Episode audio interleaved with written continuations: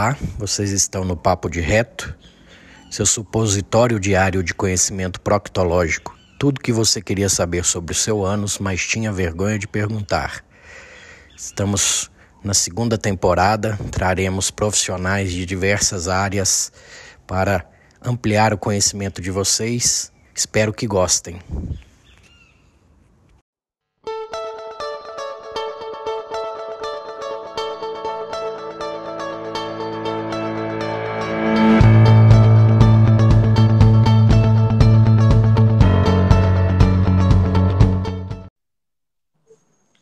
Boa noite, meu querido. Primeiramente, eu conheci sua mãe aqui, né? Tra é, trabalhou conosco, uma excelente profissional, mas eu quis trazer um aluno realmente para contar para a gente a experiência como um todo, né? Isso. Não é propaganda, não é nada, é uma questão mesmo de retribuir o que a faculdade tem feito para mim, nesse pouco tempo que eu estou aqui, e para o pessoal entender mesmo, conhecer, né? Até a rotina de um estudante de, de medicina. Então fala um pouquinho pra gente sua história de vida, como é que você caiu nessa aí de medicina, sua formação. Espaço é seu. Boa noite, primeiramente boa noite a todos. Obrigado, doutor, pela oportunidade de estar aqui participando com o senhor. É, bom, minha história de vida começa bem lá atrás, né? É, a medicina para mim sempre foi um sonho, foi algo que eu sempre quis é, tá, é, ser médico, está fazendo é, parte de uma faculdade de medicina. Minha mãe fala que desde pequeno, quando alguém perguntava para mim o que, que eu queria ser, é, eu sempre falava que queria ser médico. Nem entendia o que, que era isso, o que, que era medicina, mas eu falava que eu ia ser médico. É, não foi fácil chegar até aqui onde eu estou. Hoje eu tenho 27 anos, né? Estou no sexto ano de medicina. É, não foi muito fácil chegar até aqui passei muito perrengue nessa estrada, muita dificuldade, muita coisa para realmente conseguir chegar até onde eu estou hoje. É, basicamente, tudo começou no, há três anos e meio atrás, que foi quando eu resolvi fazer um cursinho preparatório é, para medicina, que eu acho que quase todo mundo que faz medicina, é, tirando algumas exceções, tem que passar por um cursinho preparatório, no meu caso, por ter estudado em escolas de interior, que não tive uma base muito boa, é, eu tive que fazer muitos anos de cursinho. Eu cheguei a fazer três anos e meio de cursinho. Fiz alguns anos lá em Campo Grande, no Mato Grosso do Sul. Estudei no Bionatos, no Colégio Nota 10, que foram é, dois cursinhos que me deram uma base muito boa. Fiz três anos lá em Campo Grande, no Mato Grosso do Sul. E depois eu acabei vindo para Goiânia, estudar no Olimpo, outro cursinho também, e me ajudou nesse processo de aprovação no, no vestibular. É, demorei um pouco para passar esses três anos e meio aí, porém, quando eu passei, graças a Deus, eu tive uma boa nota no Enem, e, e, na minha época foi bem a época que iniciou o processo seletivo do FIES, né? Que você pegava a sua nota do Enem, jogava é, na instituição e através do FIES você tinha acesso ao, ao vestibular. É, então, assim, minha nota dava para várias outras instituições particulares. Infelizmente, não consegui passar numa federal, que era meu objetivo. É, mas, assim, para particulares dava a minha nota. Acabei ficando na FAMP. Na época, eu fiquei por questão financeira, pelos meus pais morarem na cidade, eu ia gastar menos e tudo. E, e ser da cidade onde eu estava morando antes de fazer cursinho. É, não me arrependo hoje de ter feito a FAMP. Pelo contrário, tenho orgulho da instituição que fiz é, e acho que estou preparado, é, assim como qualquer outros alunos de outras instituições. Bom, de forma resumida, a minha história é essa. Excelente. E o pessoal, quando eu cheguei em Mineiros e a Mariana, que é a coordenadora do curso, ela foi me mostrar o campus então, assim, a, a estrutura é muito grande mesmo. Tem um hospital vinculado, tem que tem centro cirúrgico, tem uma UBS vinculada, e agora eu estou em outro UBS para dar vazão aí a, a, ao número de internos, né? Então, é vindo para conhecer mesmo. Então, é, é uma estrutura de tirar o chapéu mesmo, né? E como que funciona o internato da FAMP? Igor, Bom, me conta. Realmente essa estrutura é algo que chama a atenção da FAMP, né? É uma faculdade assim que a gente pode observar que em momento algum ela deixa de fazer investimentos, né? Ou seja, a faculdade procura crescer cada vez mais, sempre está melhorando os seus campos de estágio, estrutura, é, desde o campus universitário até o hospital universitário, que é o Hospital Samaritano, FAMP, né? Que são poucas instituições é, no estado que tem um hospital próprio, igual a FAMP tem, que é um hospital privado bancado pela própria instituição para o aluno estar é, tá estagiando. Voltando à questão do internato, é, o internato, outra vantagem da FAMP é, é, essa questão do internato, porque o internato da FAMP é, ele não fica restrito apenas em mineiros. Você não não vai é, fazer o seu internato apenas em mineiros. Você tem a opção de cursar o internato em mineiros, como em outras cidades. É, e basicamente é essa questão de escolher onde você vai cursar o, o seu internato ele é feito por meio de um processo seletivo. Que, que processo seletivo? Como que é esse processo seletivo? É um processo seletivo que ele é feito desde o seu primeiro dia de aula. A pessoa, mas como assim? Eu estou sendo avaliado desde o meu primeiro dia, desde o primeiro semestre? Sim. Pouca gente sabe disso, eu acho que tem muita gente que nem sabe, mas desde o primeiro dia do primeiro semestre, a partir das suas notas, é isso que vai te ajudar a escolher o seu local de internato. Ou seja, o aluno que entrou lá no primeiro semestre, ele vai passar desde o primeiro período até o oitavo período, que é o ciclo básico, né? São os quatro anos. Quando ele chegar no oitavo período, que vai dar início a do, no, no, próximo período nono é o internato, é, vai ser feita uma média geral dele de todos os períodos, ou seja, vai pegar todas as notas dele desde o primeiro período até o oitavo, e no final do oitavo período vai ser feito um, uma média geral e por meio dessa média geral é feito um ranking de classificação.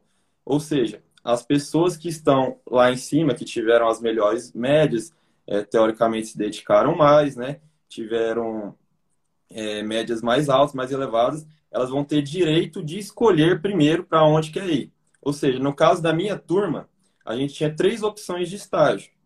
Uma opção era vir para Goiânia, fazer um internato na capital, permanecer os dois anos aqui na capital. E a outra opção seria ir para a Barra do Garça, fazer lá no estado do Mato Grosso. Como é fora do estado, quem optou para ir para a Barra do Garça só pode fazer um ano, né? Pela legislação do internato, que é a legislação nacional.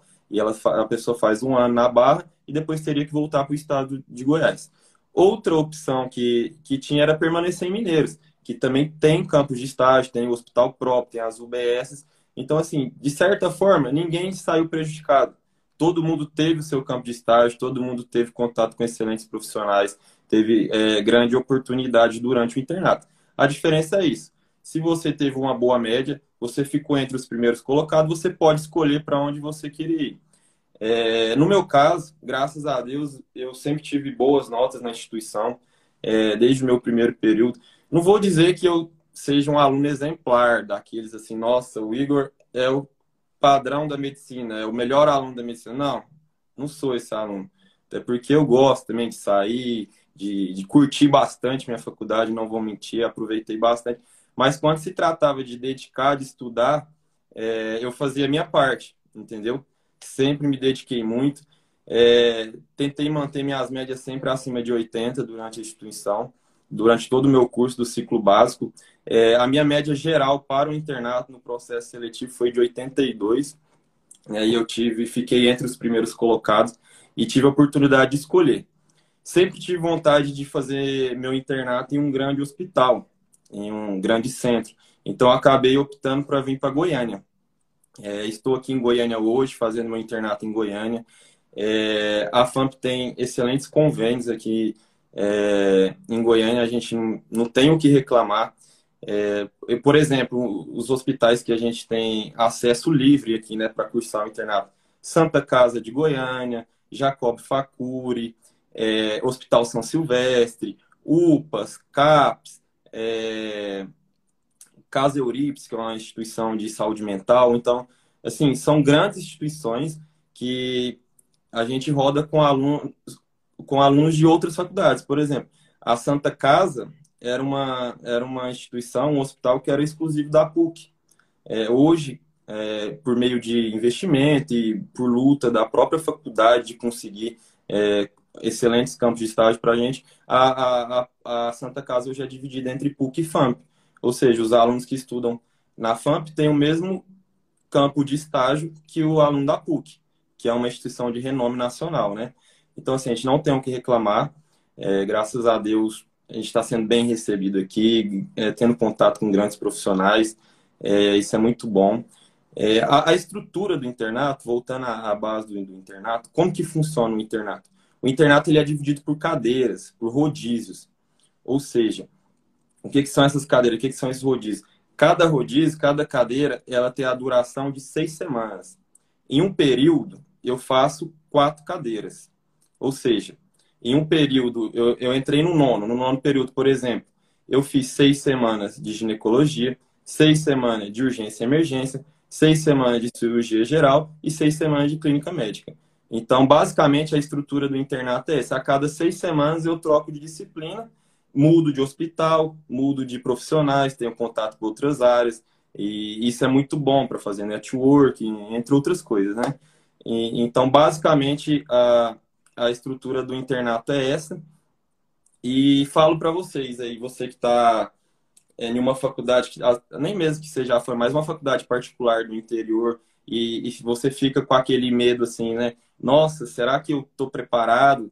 Será que o pessoal que está lá nos grandes centros é, não está melhor que eu, não está é, um pouco à minha frente, falo para você, dá o seu melhor, se dedica, é, corre atrás, que independente da instituição, independente é, dos professores, se você se dedicar, você vai estar tá preparado sim. Eu falo por mim hoje, hoje eu estou aqui em Goiânia, que é uma capital, e rodo com alunos referência de outras instituições referência e falo para vocês, não tenho medo, não tenho vergonha, e estou de igual para igual com eles. Maravilhoso, é isso mesmo. O que faz a, a, a faculdade são os alunos mesmo, né? Então, você pode estar na pior faculdade do, do mundo, mas se você estuda, você vai sair bem formado. Então, cabe a você buscar esse conhecimento que aqui na FAMP é o contrário, você tem em abundância para buscar, né? Tem excelentes profissionais. Eu vi que aqui muito forte a própria coordenadora Mariane, o doutor Maurício, é, tem outros, outras doutoras também, todos especialistas em medicina da família, que é, é, é uma coisa que o Brasil está precisando disso, né? A atenção primária está precisando. E não é nem só por isso, gente. Eu falei isso hoje no postinho com o pessoal, com os meninos do internato, com o Lucas.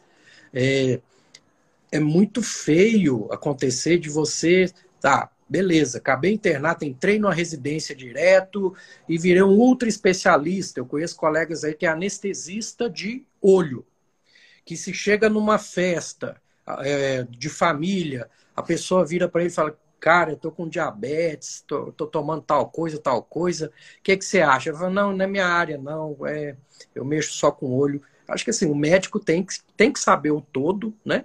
E esse. Além de médico, ele tem que ser médico, né? Isso. E esse colega que mexe só com o olho, mal sabe ele, né? Que o diabetes agride muito o olho, né? Agride muito a, a, as retinopatias todas. Então, assim, só de estar tá frisando essa medicina preventiva aqui para vocês é, já é louvável, já, já diferencia um pouquinho a instituição. Porque na medicina de família você cuida de mamando a caducando e no meio aí as gestantes, puericultura. Então é, é uma medicina raiz, né? A, a medicina da família. Isso mesmo. É, esse é, é, um lado positivo também da instituição, né? Porque a instituição, desde os primeiros períodos, ela tenta levar a gente sempre para a prática, né? Tá tendo esse contato direto com o paciente que não se, se tem em todos os lugares. Geralmente tem instituições que focam mais pelo lado da teoria, né? Foca muito em teoria e acaba esquecendo dessa relação é, médico-paciente. E, e, graças a Deus, assim, na FAMP, é, por conta das UBSs, que, que são de responsabilidade da instituição, a gente e, o, e o próprio ambulatório da instituição, né, no hospital samaritano, é, desde os primeiros períodos a gente já tem esse contato direto com o paciente, está fazendo aquela anamnese, por mais que você nem sabe direito o que, que você está fazendo ali, está no comecinho da faculdade, mas você já começa a ter um olhar, você já começa a ver o, o seu professor, o doutor ali examinando o paciente, fazendo um exame físico, é, tocando no paciente, né? Que hoje em dia tem muito disso, tem médico que nem encosta a mão no paciente mais hoje em dia, né? Para fazer um, um, exame físico. E, e, assim, esse tipo de formação é mais humanizada, é mais é, focada no paciente em si. É, durante a, o período que eu estive na FAMP, era prioridade, ou seja, eles cobravam muito da gente. Se examina seu paciente, põe ele na maca, encosta nele, faz um exame físico completo, faz um, um, uma anamnese completa. Me lembro que na época eu ficava, meu Deus do céu, para que, que eu estou escrevendo três folhas aqui de, de, de, anamnese, né? Eu, eu, esses textos gigantes, eu nunca vi um médico fazer isso, e eu lá no, no ambulatório escrevendo. E, e, assim, hoje eu vejo que tudo é válido. Foi uma experiência ótima. Estou aqui quase é, concluindo minha graduação. É lógico que no dia a dia, aqui na correria de um, de um atendimento porta, de um algo, você não vai dar conta de colher uma anamnese daquele tamanho tão completa.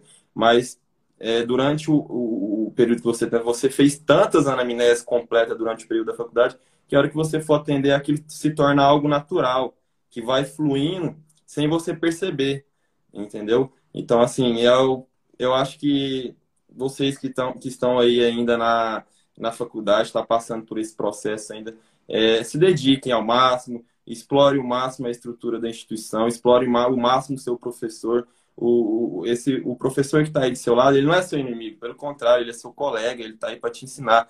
O que você puder absorver dele de conhecimento, é, cobre dele, puxe dele e, e ouça também bastante, porque ninguém sabe tudo, ninguém é perfeito. Uma hora você vai errar, não tenha medo de errar. O horário de errar é realmente aí na prática, na faculdade porque depois que você saiu da faculdade, você errou, aí é seu CRM que que está em jogo, né? Seu nome. Então, aproveite ao máximo essa oportunidade que, que vocês estão tendo aí. Maravilha. Para o pessoal entender por que, que eu chamei o Igor aqui, é, de tanto ele receber mensagens, inbox do pessoal, né? Querendo entender como é que é a estrutura da faculdade, ele acabou cria, é, abrindo o Instagram dele para isso, ele responde todo mundo. E eu falei, não, então por que não, né? Ele vinha aqui falar para para os meus, o meu eleitorado, entre aspas, né? É. É, explicar um pouquinho como que funcionam as coisas. Vai para o podcast, vai para o canal do YouTube. Então, é uma porta aberta aí, Igor, para você realmente é, expressar né, o, a sua vivência aí como estudante. Eu não sei se você sabe, é, eu tenho um livro já escrito que ainda não foi para editora, que eu ainda estou investindo nesse primeiro livro que foi para editora, agora vai para editoras grandes, tudo que, inclusive, vou te mandar de presente, tá? Depois você me cobra, viu?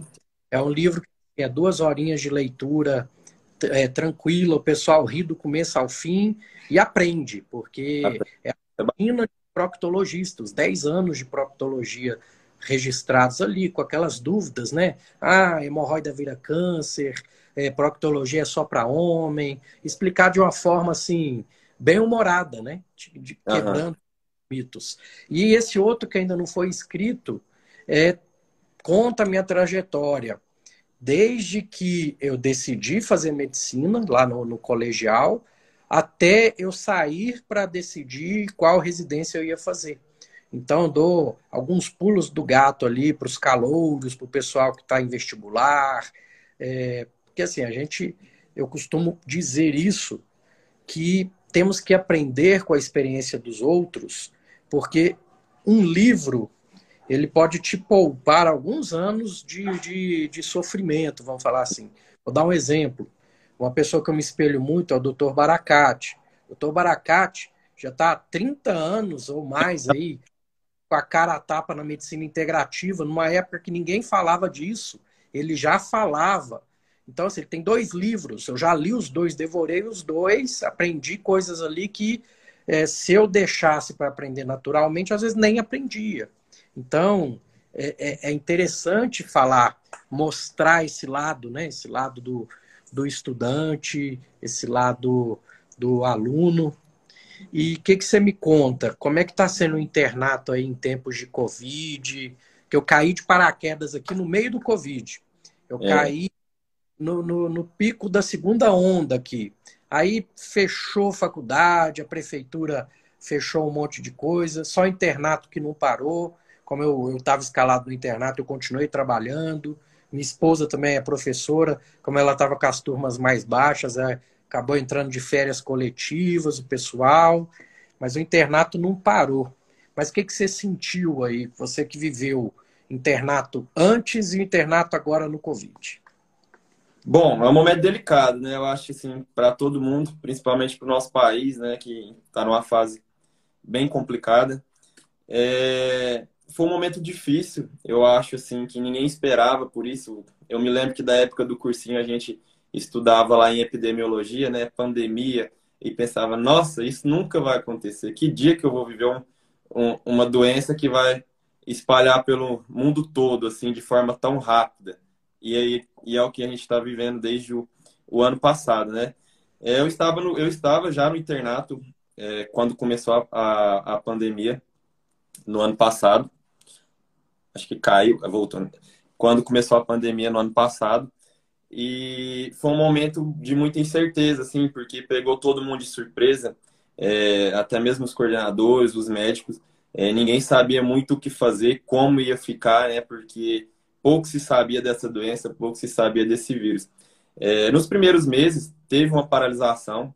Nós ficamos, basicamente, não, não me recordo direito, mas acredito que um mês parado até é, a instituição tomar uma decisão, a coordenação sentar com os coordenadores do internato, porque tem a coordenação da faculdade e tem o coordenador do internato de Goiânia. Eles entraram em, em reunião, né, para decidir como seria feito o internato e também entrou em contato com a gente para ver qual que era é, a nossa escolha, o que, que a gente queria fazer. Foi feita uma votação na turma se queria retornar ou não. É, grande maioria optou por retornar. É, naquela época, o que, foi feito? É, eles deram duas opções para a gente. É, basicamente, duas opções. Era assim: ou você ia para a linha de frente, realmente trabalhar na pandemia, ou você ficava trabalhando na medicina, mas de forma, é, digamos que na época mais segura, que era por meio da telemedicina. Ou seja, ou você dava cara a tapa de para atender lá na, na UPA pacientes que estavam chegando com uma doença que ninguém sabia nem o que fazer direito né, na época, ou você ficava trabalhando em locais com menos exposição, menos contato com o vírus. Então, os alunos da instituição eles tiveram essa é, opção de escolher para onde eles queriam ir. No meu caso, a minha mãe está até aqui online, vai ficar brava comigo. No meu caso, eu optei por, por ir para a linha de frente mesmo do Covid. É, por mais que eu tenha comorbidade, eu tenho bronquite, meu pulmão já, já não era 100%, eu optei a ir para a linha de frente. Contra a vontade da minha mãe, tá de prova aqui. Mas fui. Não me arrependo, foi assim uma experiência única para mim. É, tive a oportunidade de ficar na UPA de Senador Canedo, na linha de frente da UPA de Senador Canedo, com dois grandes profissionais assim que eu admiro muito, que é o Dr. Tiago, que na época era o diretor da UPA lá de Senador Canedo, e a esposa dele, a doutora Chayenne. É, sou muito fã deles, assim, foram pessoas que me acolheram aqui em Goiânia e me passaram conhecimento é, que eu não esperava adquirir em outro lugar. Fiquei nesse momento delicado lá com eles, a gente pouco sabia e o que se via era só o fluxo aumentando, né? Realmente chegando. paciente que chegava para a gente pela manhã lá, é, com queixa respiratória, à tarde tinha que ser entubado. Então era algo assim que a gente não sabia o que estava acontecendo. Mas de forma resumida, não parou. O internato teve é, essa interrupção de, é, de um mês aí até eles sentarem e reestabelecer o que, que seria feito. Mas após esse um mês, a gente voltou com gosto de gás e está até hoje sem parar. Atualmente já tem novos protocolos de segurança, tudo mais, é algo mais organizado, né? É, voltou todos os campos de estágio. Naquela época só tinha a opção desses dois campos de estágio, agora já voltou tudo. É, o aluno ele continua rodando o internato dele de forma normal, ou seja, nossa formação não vai ser prejudicada, de forma alguma atrasou o nosso internato. Continuamos seguindo a carga horária normal. Agradecer também ao Dr. Fernando, que é o coordenador do nosso internato aqui, que correu atrás, lutou para que a gente não fosse prejudicado de nenhuma forma com a nossa carga horária. Hoje eu estou rodando no, no rodízio de clínica cirúrgica na Santa Casa. De certa forma, prejudica um pouco a pandemia por conta que diminuir um pouco da, das cirurgias eletivas, essas coisas está sendo mais coisa de urgência. Então, assim, por um lado ajuda e por outro lado a pandemia acaba que atrapalha. É, mas, assim, do meu ponto de vista, se pôr numa balança mesmo, é, para mim somou. Porque é algo que, uma experiência única que eu jamais esperaria viver. Me sinto preparado para atuar na pandemia, vou me formar, se Deus quiser, agora em agosto. Me sinto preparado para ir atuar na pandemia, na pandemia, trabalhar na linha de frente novamente. Pretendo, é, inclusive, para UTI, essas coisas, que é uma área que eu gosto também. É... Então foi muito bom. Eu acredito Deus ajude que não tenha outra pandemia futuramente, né? Não tenha mais. Acredito que se no futuro é, tiver outra pandemia de aparelho respiratório, né, eu acredito que eu estou preparado por ter vivenciado tudo isso hoje. Pronto. É interessante você falar isso que eu fui linha de frente no H1N1, naquela época lá que também se sabia pouco daquela doença. Entubei paciente, tive que tomar o Tamiflu, então, assim, eu trabalhava numa UPA lá em Minas, né, nessa época. E no Covid também sou linha de frente. Agora eu posso falar que eu atuava em três frentes, porque a, a colonoscopia não parou, hora nenhuma, até porque se parar a prevenção do câncer coloretal, que vai ser uma outra pandemia, e os cânceres que deixaram de ser tratados e diagnosticados, né, que vai vir depois dessa pandemia aí, a gente, seguindo protocolos de segurança, a gente não parou.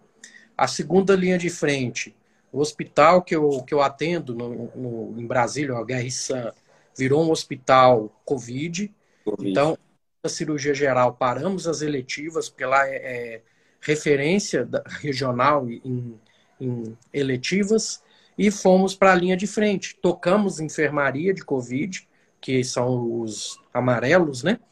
Sim para verdes, que estão melhores. E fiz traqueostomia em paciente Covid. Então, assim. É, e aqui, depois, entrei aqui na UBS. Eu sou linha de frente na atenção primária, passando tratamento precoce, olhando de frente o que está acontecendo. E confesso também que foi um aprendizado muito grande. E o que veio junto com a pandemia? atendimentos online.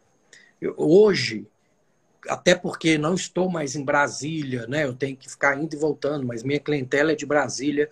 O, o teleatendimento chegou para ficar, não tem volta, né? Eu acho que o CM vai ter que regularizar isso aí. Antigamente é, é algo proibido, né? Isso, por enquanto, é, é, a desculpa, entre aspas, é a pandemia, mas volta, porque tanto os médicos quanto a população viram que funciona, que dá para ser bem assistido dessa forma. E você também vivenciou essa, essa transferência aí. Você também teve uma experiência no teleatendimento, né? Como é que foi? É, realmente, eu tive essa oportunidade também durante a pandemia, né? Que é outra coisa que eu acho muito válido para mim, porque provavelmente eu acho que é um serviço que vai fixar na medicina, é, tendo em vista os grandes resultados que teve aí durante a pandemia, né? Eu tive a oportunidade de rodar na telemedicina é, em, em Aparecida de Goiânia. Para quem não sabe, Aparecida de Goiânia foi referência nacional no combate ao Covid. Assim, é uma cidade que seguiu protocolos exemplares, índices é, absurdos de, de, de atendimentos, de, de curas né, relacionadas à Covid, é, altas, assim, pouca, é, poucas mortes. Então, assim, foi uma cidade de destaque mesmo, desde a da questão de coleta de exames, na época em que todos os municípios estavam com maior dificuldade para fazer PCR, teste rápido ali de Covid, Aparecida foi atrás, comprou e estava distribuindo em massa, né? E hoje sabe-se que a base mesmo era testar o paciente. Se fossem testados quanto antes, em maior quantidade de número de pacientes, teria identificado mais rápido, isolado mais rápido e teria evitado de se espalhar é, o vírus da forma como se espalhou pelo Brasil. E a Aparecida teve sempre esse olhar lá na frente. E foi uma das primeiras é, cidades do país a instalar a telemedicina do Covid. foi Aparecida. E como nós temos estágio também em Aparecida, é, quando eu rodei na, na minha matéria de saúde coletiva, eu tive a oportunidade de ir para é, telemedicina em Aparecida. Como que funciona, assim, de, de forma resumida, é, essa, esse teleatendimento, né, essa telemedicina, que é uma nova tecnologia, algo novo? Lá em Aparecida, basicamente, funciona dessa forma. O paciente, ele teve o sintoma, ele está com sintoma de Covid. Primeiro passo, o que, que ele tem que fazer? Ele tem que procurar uma unidade de pronto atendimento, uma UPA ou uma UBS que faça o teste do Covid. O primeiro passo dele é testar. É... Vou aproveitar para comentar que pouca gente sabe é, a questão do tempo, né? O PCR, para ele ser é, verdadeiro, ter um, um, bom resultado, né? Ele tem, você tem que estar tá no, no mínimo três dias de sintomas. Você, no terceiro dia de sintomas, você faz o teste e aí sim tem a chance de, de vir um resultado verdadeiro, não vir um falso negativo, um falso positivo. Já o, o, teste rápido, que é o de sangue, ele você tem que estar com no mínimo sete dias de sintoma. Então, tudo isso foi feito uma campanha é, por meio da, da telecomunicação, da televisão, explicando à população de Aparecida. Se tivesse três dias, procurar para fazer o, o PCR, né, o quanto antes, e aí esse paciente ele vai à unidade de saúde faz o teste. É, em Aparecida, na época do, do caos mesmo, que fazendo milhares de testes por dia, eles estavam, o PCR, eles estavam demorando até 48 horas para dar o resultado. Então, assim, o paciente estava com, com esse sintoma, ele passava lá na UPA, fazia o teste, ia para casa dele e ficava em isolamento até sair o resultado dele. É, após sair o resultado, é, esse paciente ele era informado pelo próprio laboratório via telefone. O laboratório entrava em contato com o paciente, o paciente não precisava sair de casa e informava para ele se o teste dele deu positivo ou se deu negativo. Se deu negativo, vida que segue, né? O paciente volta às atividades dele normal e, e, e, continua com, com o seu trabalho. Agora, se esse paciente ele positivasse, né? Se ele viesse ali com IgM positivo no teste rápido ou um, PC, um, um PCR positivo, esse paciente ele teria que ficar em isolamento por 14 dias. A Aparecida seguiu o protocolo sempre de 14 dias. Apesar que, ultimamente, o Ministério da Saúde lançou um de 10 dias só de isolamento, né? Diminuindo essa data. Mas a Aparecida, desde o começo até hoje, segue o primeiro protocolo de 14 dias de isolamento. Esse paciente ele ficava em casa, os 14 dias isolado, e diariamente, através de uma central, essa central na Secretaria de Saúde de Aparecida de Goiânia, Lá nessa central tinha no mínimo ali uns 10 médicos por dia fazendo essas ligações. Esse paciente ele era acompanhado por essa central. Então, ou seja, todos os dias tinha um, um médico, um interno, né, estudante do sexto ano de medicina, telefonando para esses pacientes para ver como é que ele estava, classificando ele em grupo de risco, igual o senhor falou mais cedo, se ele era azul, se ele era amarelo, se ele era verde, se ele era vermelho. Então, assim, a gente, eu tive a oportunidade de fazer essas ligações, é, cheguei a ligar para mais de 80 pacientes num dia, então, ou seja, algo que é praticamente impossível de você fazer no consultório com essa nova tecnologia. Você faz de forma mais rápida, mais direta, é, e não deixa de ser um atendimento, é, uma relação médico-paciente também, né? Então, foi muito bom para mim essa oportunidade, essa experiência. A gente telefonava o paciente, entrava em contato com ele, tinha uma ficha já padronizada com quais perguntas a gente tinha que fazer, quais os principais sintomas que o paciente tinha, se ele tinha comorbidade ou não. Então a gente fazia uma anamnese virtual via telefone e deixava esse paciente cadastrado ali.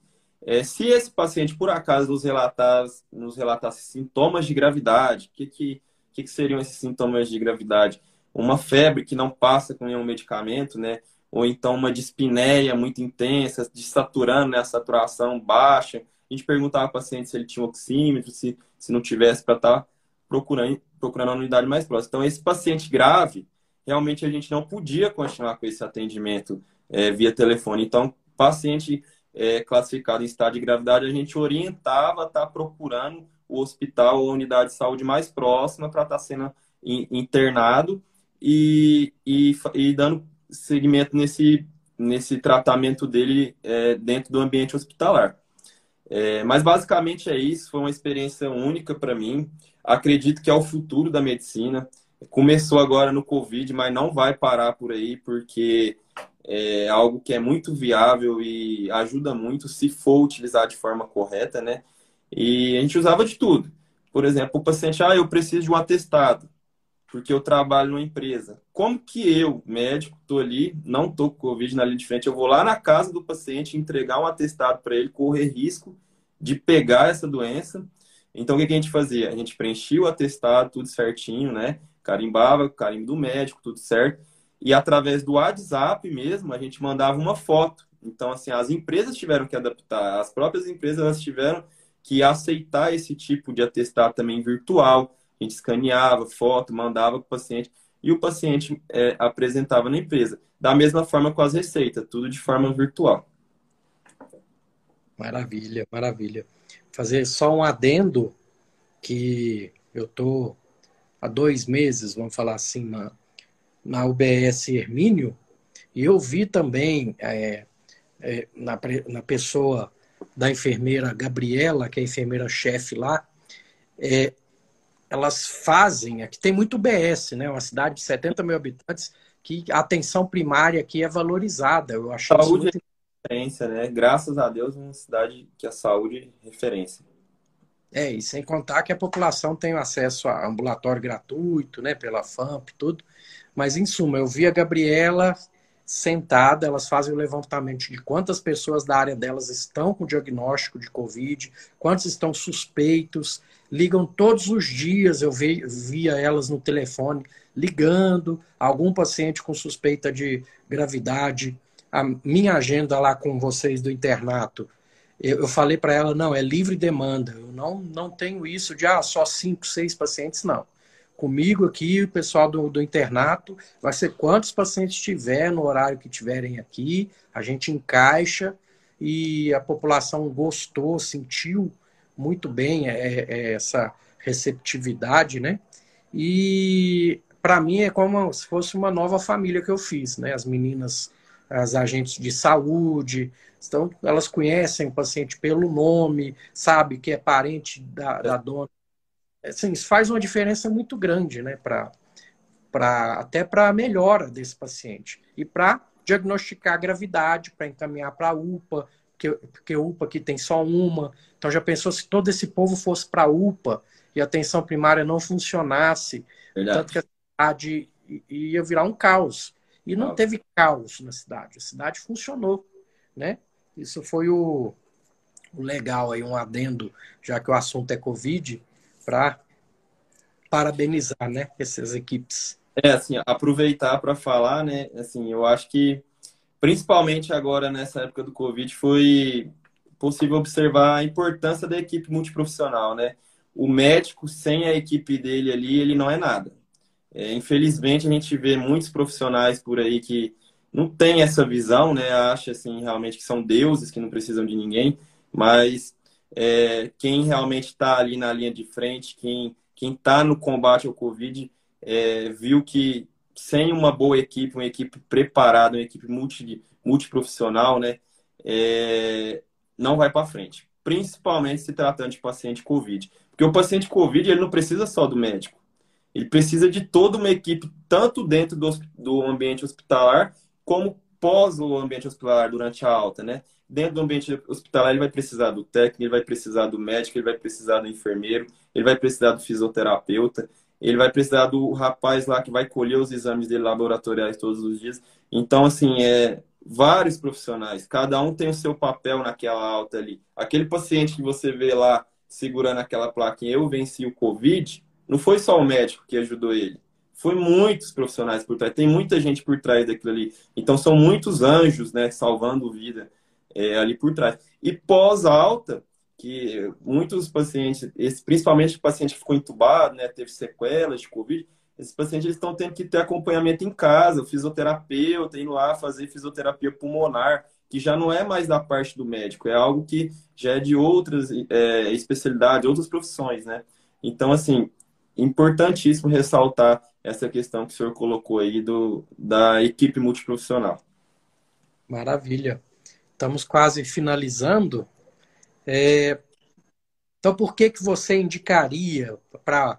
Eu sou um aluno, sou alguém que estou querendo prestar vestibular, te procurei no direct, como você mesmo disse que acontece muito. Por que, que você me indicaria a faculdade FAMP?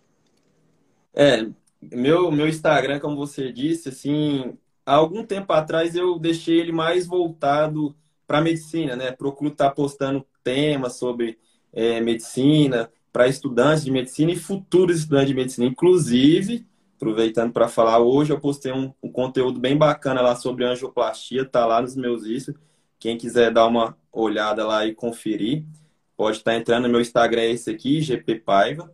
É, mas voltando ao assunto agora, é, realmente de, é, eu recebia muito esse tipo de mensagem, recebo ainda até hoje é, de pessoas querendo saber onde eu estudei, qual faculdade que eu fiz. Eu falo, olha, eu fiz a FAMP. Aí fala, nossa, mas a FAMP é aquela lá do interior de Goiás, lá? Eu falei, é essa mesmo. Eu falei, aí eles, como que é a faculdade? Você me indica prestar vestibular lá? Ou então alunos que já passaram lá, mas que estavam com medo de fazer a matrícula, porque não sabia como que era a instituição. Então, assim, por que, que eu indicaria a FAMP hoje? Olhando para trás, meus quase seis anos de curso aí é, é uma faculdade, principalmente, que ela está em constante evolução. É algo que eu admiro da FAMP, é isso. Ela nunca para no tempo, ela nunca está satisfeita. Se eu pegar a FAMP de quando eu entrei com a FAMP hoje, ela mudou, digamos que 300%. A desde estrutura, professores, é, campus, ou seja, aquele campus que tem lá hoje, na minha época não tinha, mas eles construíram ele em apenas um ano e meio. Que instituição que constrói um campus daquele tamanho é, noite para o dia, praticamente, entendeu? Então, assim, um dos pontos positivos da FAMP que eu falei é essa constante evolução, procurar sempre estar tá crescendo, sempre estar tá investindo. Não falta investimento, ou seja, a gente paga caro, paga, porque o curso de medicina é caro. Porém, a gente está tendo retorno desse investimento que a gente está fazendo, a gente está tendo retorno constantemente. Então, eu, esse é um dos pontos que eu indico a FAMP. Outro ponto positivo da FAMP que poucas instituições particulares têm é o hospital escola, né? E graças a Deus, a FAMP hoje tem o Hospital Samaritano, que é um, era um hospital privado né, de Mineiros, que foi comprado pela instituição, está passando por processo de reforma. É, como eu disse, está sempre em evolução. Se Deus quiser, vai estar tá futuramente aí um, um, baita de um, de um hospital, né? Então, assim, é outro ponto positivo da FAMP. Conta para a prova de residência, isso é coisa que pouca gente sabe, mas se a instituição ela tem um hospital escola, vale ponto para a prova de residência na hora do currículo. Isso é outro ponto positivo. É, sem falar dos professores que, graças a Deus, não tenho que reclamar. Me sinto preparado. Igual eu disse mais cedo, estou aqui em Goiânia, é, rodando o internato com alunos da PUC, da UNIRV, da Alfredo Nassi, UFG, e me sinto preparado de igual para igual com eles, entendeu? Procuro sempre estar tá aprendendo com eles também, tá trocando conhecimento, porque ninguém sabe tudo, ninguém é melhor que ninguém, né? Então, essa relação de estar tá sempre é, absorvendo os colegas, os professores, é muito bom. E, assim, ao meu ver, um, um ponto fundamental é, para indicar a FAMP, é, por ser uma faculdade no interior, é, é principalmente essa questão do internato. É, você ter a oportunidade de fazer um internato numa capital, sendo que a sua faculdade é no interior, é algo que poucos têm, assim, entendeu? Não é algo muito fácil, não são todas as instituições que conseguem ter esse acesso. E, assim, graças a Deus, a FAMP correu atrás desse internato, batalhou bastante, não foi fácil, e conseguiu esses campos de estágio aqui para a gente hoje. Que não estou falando que os outros campos sejam ruins, igual continuar em Mineiros vai ser ruim. Não, não estou falando. Pelo contrário, tenho colegas que continuaram em Mineiros e também estão satisfeitos, não tenho o que reclamar. É, estão rodando o internato aí e, e com certeza vão ser grandes profissionais também. Mas no meu, no meu caso, que vim para Goiânia, para mim foi uma experiência única. Por estar rodando em grandes hospitais, o fluxo de paciente é maior, ou seja, então a, a oportunidade de você estar tá tendo contato com doenças é, de outras regiões, tudo é muito maior. É, tá tendo contato com outros profissionais, aí já entra a questão de network, abrir oportunidade de emprego, prova de eu quero me especializar também, já está em vista uma, uma residência, algo do tipo. Então, basicamente, os pontos positivos que eu, eu acho da FAMP são esses. Excelente. Eu sempre peço para os meus convidados, Igor, livros que mudaram sua vida, livros que te impactaram. Você tem algum assim? Bom, é, durante a medicina a gente tem contato com bastante livros, né? Porque o, o estudante de medicina que falar que fez os seis anos sem ler um, um livro, ele não cursou medicina. Porque realmente, e não são pequenos os livros, mas tem um livro em questão assim. É, eu sempre procuro fazer leituras mais relacionadas à medicina. Gosto também de leituras de série, essas coisas para distrair um pouco, mas basicamente ao longo desses últimos anos, as leituras que eu fiz foi mesmo relacionada à medicina. Mas tem um livro que me chama muita atenção, que eu, eu tive, eu estudei ele durante esses quatro anos de teoria na, na faculdade. Indico todos, eu acho que todo estudante de medicina tem que ler esse livro, tem que estudar por ele, que é o Semiologia, né? O livro de Semiologia Médica do Celso Selem Porto, acho que o senhor deve conhecer. Que para mim, aquele ali é a base da medicina, aquilo é a medicina. É um livro que aborda de, de forma humana tudo que você precisa para você ser um bom médico, desde o do contato primário com o médico ali, essa relação médico-paciente mais humanizada. Então, assim, eu acho que esse foi um livro que me marcou, é um livro que eu vou levar para o resto da vida e indico que todo estudante de medicina, você que não está cursando ainda vai cursar, é, se não conseguir comprar, porque às vezes é caro, eu entendo, não é um livro barato, mas tem PDF na internet, você acha, baixa ele. Leia esse livro, estude por esse livro, porque realmente é um cara assim acima da média. É, eu acho que você já deve ter tido a oportunidade de conhecer ele também, né? Então, a, a FAMP, inclusive, levou o Celso Selem Porto em uma aula, para dar aula para a gente aí na faculdade. É uma aula inaugural, levou ele, a gente teve contato pessoalmente com ele para tirar foto e tudo mais. Então, realmente, esse é o livro que, que me marcou. Maravilha. Então, como que o pessoal te encontra? Quais seus projetos futuros? Já tem noção de qual residência você quer fazer? Bom, para me encontrar basicamente é aqui no Instagram, é, meu Instagram é esse, é igppaiva, arroba igppaiva, 2P, né? Que eu tô falando aqui na live. Quem quiser entrar em contato comigo pode estar mandando direct, que eu vou estar respondendo sim. Estou sempre à disposição. Às vezes eu demoro um pouco, mas eu respondo, porque a rotina realmente às vezes é meio corrida. E eu também tenho minha vida social, né? Sou jovem, é, aproveito um pouco também é, para sair e, e, ter uma, uma vida social ativa. Mas assim, é, como eu disse, estou me formando agora em agosto. É, sou apaixonado pela medicina, assim, desde pequeno, gosto demais, faço isso por amor pretendo continuar trabalhando aqui em Goiânia, pretendo ficar em Goiânia, se Deus quiser. É, pretendo me especializar. É, já estou fazendo curso preparatório para a prova de residência, que é outra coisa que eu indico para todo estudante de medicina. Eu faço o médico curso, mas existem outros que são muito bons também, até mais acessível, mais barato. Mas é algo que eu acho assim, se você tiver a oportunidade de fazer durante o internato, faça um médico curso, porque é uma revisão bem intensa, assim, que vai te preparar bastante para a prova de residência. Eu quero me especializar em ortopedia.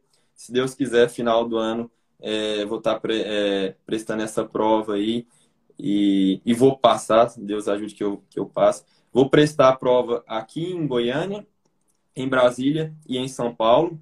Então, assim, meu futuro está um pouco incerto, se passar aqui em Goiânia, vou optar por ficar em Goiânia, porque gostei bastante da cidade, está próximo da minha família também. Mas se passar em, em, em outro local, é, vou estar tá correndo atrás do meu sonho, que é continuar com essa especialidade aí e me tornar um médico especialista, né? Perfeito, perfeito. Quer deixar algum recadinho final para o pessoal? Só agradecer, primeiramente, a você, doutor Eurício, pela oportunidade, pelo papo. Um papo muito bacana é, sabe como conduzir realmente uma live é, de forma agradável e, e, agradecer a todo mundo que participou também. Depois vou estar dando uma olhada na mensagem. Eu vi que muita gente deixou a mensagem aí durante a live. Agradecer a todo mundo que ficou aqui com a gente nessa quase uma hora e falar que estou à disposição. Pode mandar mensagem para mim lá para o que precisarem, que eu vou estar respondendo. Pronto. Igor, foi muito bom, bom te conhecer. Já conhecia sua mãe, também uma pessoa simpaticíssima. E te entregar o, o livro, às vezes é mais fácil entregar para ela, que ela está aqui, né? Depois ela pode entrar em contato, que eu deixo onde ela quiser. Cidade uhum. é pequena, fácil de ir e vir, né? Gratidão e carpe diem. Isso aí. Eu que agradeço, doutor, e se Deus quiser, vamos ter a oportunidade da gente se conhecer pessoalmente em breve, quando eu for em Minas, vou estar entrando em contato com o senhor. Beleza? Maravilha. Obrigado, boa noite a todos. Boa noite, fica com Deus. Tchau, tchau. Tchau.